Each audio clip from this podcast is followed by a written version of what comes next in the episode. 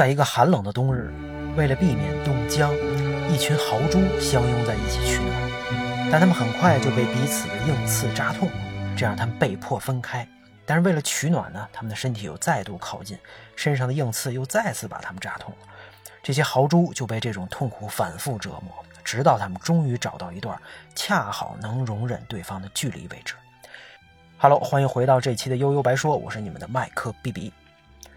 在上一期的节目当中呢，咱们一起回顾了日本动画历史啊，这个里程碑的作品啊，《新世纪福音战士 EVA》的相关内容。其实对于真正的 EVA 迷们来说，你只是了解剧情、略知故事背景，甚至能吹一吹宗教知识，远远不够啊！真正能让这部作品走向神坛的呀，也是它不同于同时期其他动漫的最大特点，就是对人物深入细致的刻画。EV 的人物设定和人物塑造啊，可以说超越了他所在的那个时代，成为了以后无数作品灵感的标杆和来源。大家发现啊，原来除了孙悟空、贝吉塔、什么樱木花道、流川枫啊、浦饭优助、桑云、飞影藏马他们之外，还能这么玩啊？这样的类型也能当主角。每一个出场的人物，你都很难简单的用好坏来定义。每一个角色都有自己背后的故事，每个人都是非常复杂、非常灰度的。啊，你就算单独把每个人的故事剥离出来，都是一篇不错的小说了。简单的说呢，EVA 的各路主角里就没一个正常人，每个人都有或者悲痛，或者荒诞，或者黑暗的历史，而这也是他们在十四岁这个年纪啊，在不同事件当中做出那些决定的根本原因。先来看看咱们的男一号啊，充话费送的定真寺。简单一句话，定真寺出现在这个世界上就是一个意外和错误。他作为一部动漫的男主角，更是一朵奇葩呀！啊，当时在在在那个时代，一般正常的主角都是热血男儿，一开始可以很弱，但只要哎明确啊这个信念，坚定不移，通过不断成长之后，最终一定会击败大 boss。所以在传统少年漫画当中是不会出现定真寺这样的废柴的，因为他完全就没有升级，没有成长。童年呢，亲眼目睹母亲的意外，在潜意识当中，这种痛苦就刻在了他心里。之后又遭到了父亲的抛弃，从小还没朋友，属于这种孤独致死的类型。动画片里边给我印象最深的画面啊，一个是出现无数次的这个 Walkman 随身听，有很多次磁带翻面循环播放的细节啊，核能驱动啊，永远不用充电。还有一个呢是夕阳之下独自玩沙土。边玩边流泪，最后情绪失控，破坏掉自己搭的东西，确实让人看了很心酸啊。这样的经历呢，导致定真寺跟这个世界格格不入，性格极度内向自卑，做事儿基本上就是被别人牵着走，而且毫无存在感啊，很被动。那作者呢，对这样的人也毫不留情。故事一开始，定真寺明明是受父亲的邀请来到这 N 组织报道啊，可是父亲见到他之后却特别冷漠，而且毫不掩饰把儿子当工具人的态度。啊，你你你，既然你不愿意驾驶 EV，那就马上滚蛋啊！这也击碎了定真寺对父亲的一切幻想。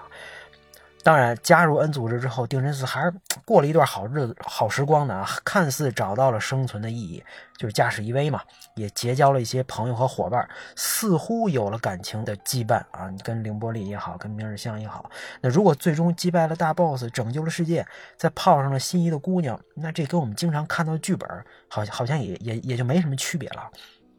那 EVA 不同的是，美好就像流星一样稍纵即逝，一系列的打击又把定真寺定在了原点，还不如原来呢。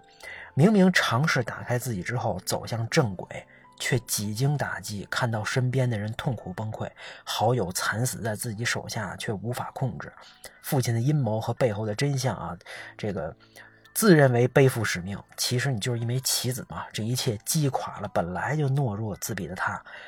所以你如果最后是这样这样的结局，那还不如当初把自己封闭起来，什么也不干呢啊！那这种痛苦啊，与其要再尝一次，宁可一开始就没朋友。早知如此，根本就不应该来这儿认识任何人，像以前一样逃避反而更好嘛。逃避可耻，但有用啊！当杀死背叛自己的好基友主勋之后，在压力跟崩溃的边缘下，万念俱灰的定真寺做出了著名的举动，对着受伤的明日香撸管儿。这段争议极大的情节啊，恰好是他性格的终极体现，把这种痛苦、空虚、悔恨、自卑、内疚等等吧内心活动啊，能这么展现，真是非常大胆又绝妙。同时呢，定真寺也是真实社会当中宅男们的摄影啊影射。那作者跟导演也是在借此表达对这个群体的愤怒和讽刺吧。啊，屏幕前的朋友们，你看啊，对，就是说你呢。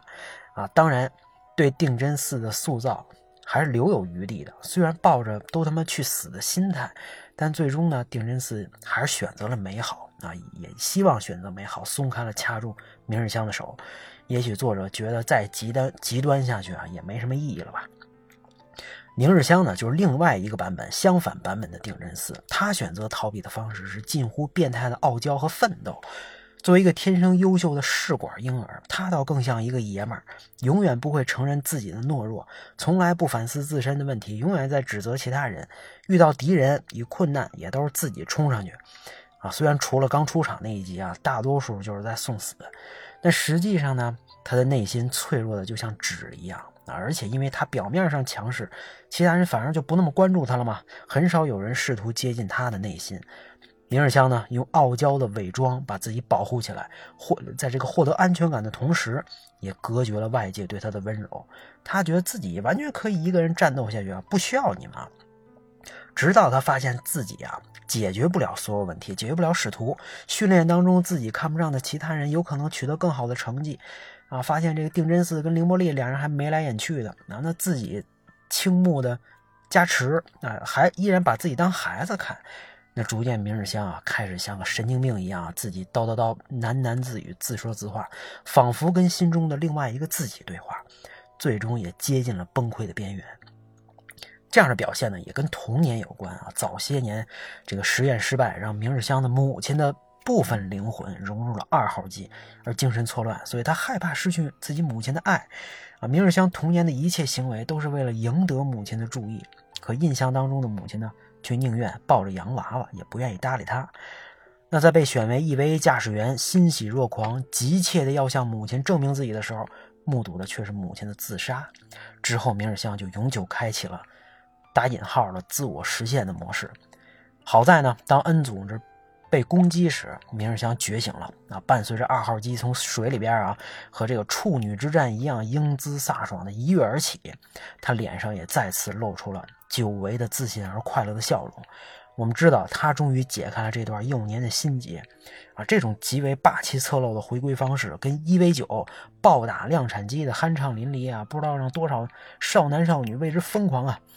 可是这结局是悲惨的啊！一般来说，主角最后一战虽然都是各种悲壮、各种惨烈，但谁也没见过一个美少女最后一战竟然这么血腥残忍，令人发指，对吧？被这个穿刺、肢解、分尸、剥皮吃肉，这种残忍跟之前的酣畅混杂在一起，让 EV 的高潮部分格外的绚烂夺目，是吧？虽然这可能也也要打引号啊。那和定真寺一样，终于鼓起勇气冲破自己的心结，却换来了这样一个悲惨的结果啊！不甘、愤怒、绝望，明日香跟二号机竭尽全力、颤抖的抓向天空的手，可能说明了一切。相比之下呢，凌波丽是最特殊的啊！首先，他就不是人，是人造人，他是定真寺母亲定为定为的 DNA 和莉莉丝的灵魂组成的人造人啊！那说白了，就是被制造出来当工具使用的吧。当然，保险起见，工具肯定不能只只有一个，所以凌波丽有无数个。那一号凌波丽呢，在还是孩子的时候就被赤木直子博士给掐死了。三号凌波丽呢，在跟使徒交战之后出才出现啊，他完成了补完计划，变成了超大杯。那三号之后的无数个凌波丽都被绿子在培养槽里销毁了。所以作品当中啊，呈现给大家的主要是有血有肉的二号凌波丽和三号凌波丽。其次呢，凌波丽是一个面无表情、很少说话、看上去没有没有感情的人，台词加起来也没几句，跟其他人的互动接近为零。那因为一个别人啊看来看来，那因为一个别人看来再普通不过的微笑，就能让观众炸锅、让弹幕飞起，可能也没谁了。这开创了封闭少女这样一个之前没人敢尝试的人设。就是这样一位角色，贯穿了整个故事的始终，作为定元度的工具，对剧情发展有着非常重要的作用，啊，也显得异常神秘啊，造就了这个日本动漫史上超人气角色。大家看到凌波丽之后，通常会跟定真寺有同样的为什么啊？为什么他从来不与其他人交往？为什么别人说什么他都听什么？为什么每次都说再见，撒由那拉？啊，为什么定元度对他的关心好像这才是亲生的？那凌波丽呢，觉得驾驶一威是羁绊，那当然指的是跟定元度的羁绊。那此时凌波丽就跟洋娃娃一样，像一个机器人，知道自己的程序啊是被写好的。他被制造出来意义就是为了为了完成老定的计划嘛。生命当中唯一在乎的也是老定对自己自己的关爱，而且他也他也清楚自己死后还有其他的自己来替代。那在几次并肩作战之后呢？单纯又善良的定真寺逐渐走进了凌波丽的内心，尤其是一次被解救的过程当中，定真寺跟老爸如出一辙的表现，让他露出了可能是动漫史上最著名的，那是只属于凌波丽的微笑。从此，定真寺在自己心中的位置就越来越重要了。自己呢，也不断体会着作为人的感觉。驾驶一威的使命也是要活下去。在这个过程当中，在不断的交战当中啊，看似也逐渐到达了自己在探寻的真相。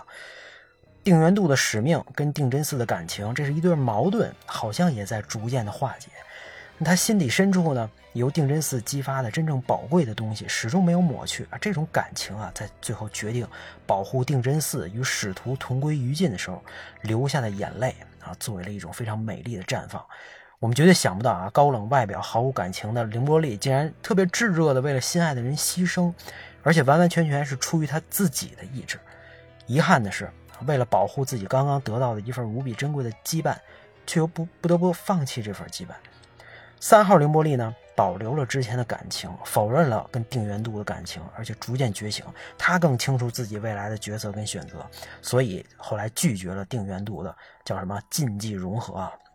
那最后，三号凌凌波丽听见了真嗣的呼唤，确定了自己是为定真寺而存在，所以直截了当的背叛了定元度，选择回归莉莉丝啊，跟定真寺相见，也就意味着永别。但他依然做出了决定，再一次流泪，再一次的牺牲，正好对应剧场版的标题“真心为你”啊，实在让人唏嘘不已啊。那除了三位主角之外呢？N 组织当中的其他重要人物也都有深入的描写啊，你比如说熟女典范、万人迷葛城美里，她是第二次冲击当中唯一的幸存者，同样有着痛苦的过往啊。三年不说话之后，他就走出来了，变成了一个话痨，而且成长为了 N 组织的作战指挥官。他跟加持复杂的感情，那对定真寺的照顾和保护都令人动容。他的工作搭档赤木绿子呢，同样很悲催啊，自己母亲。作为 N 组织创始人之一，为了定元度奉献了一切，却发现了情敌情敌一号小孩版的凌波丽，把他杀死之后自杀。那绿子呢，又复制了自己母亲的悲剧，最终一气之下将所有凌波丽的复制体销毁。可是由母亲意志创造的人工智能系统啊，依然选择了定元度，竟然不是选择自己的亲生女儿，这脸打的啊！那间谍加持良介，外表你别看风流轻佻。其实呢，成熟稳重又能读懂人心，早就知道自己会遇到不测，所以跟喜欢自己的明日香始终保持着距离。跟梅里之间，他们俩之间的感情啊，也弥足珍贵。当然了，还有霸道总裁、不择手段、极度冷静、能力出众的定元度，这不是反派啊，胜似反派。那个双手交叉脸前的坐姿，可以申请遗产了吧？他对妻子定为的感情呢，无需多言。但他对自己的亲生儿子定真寺呢？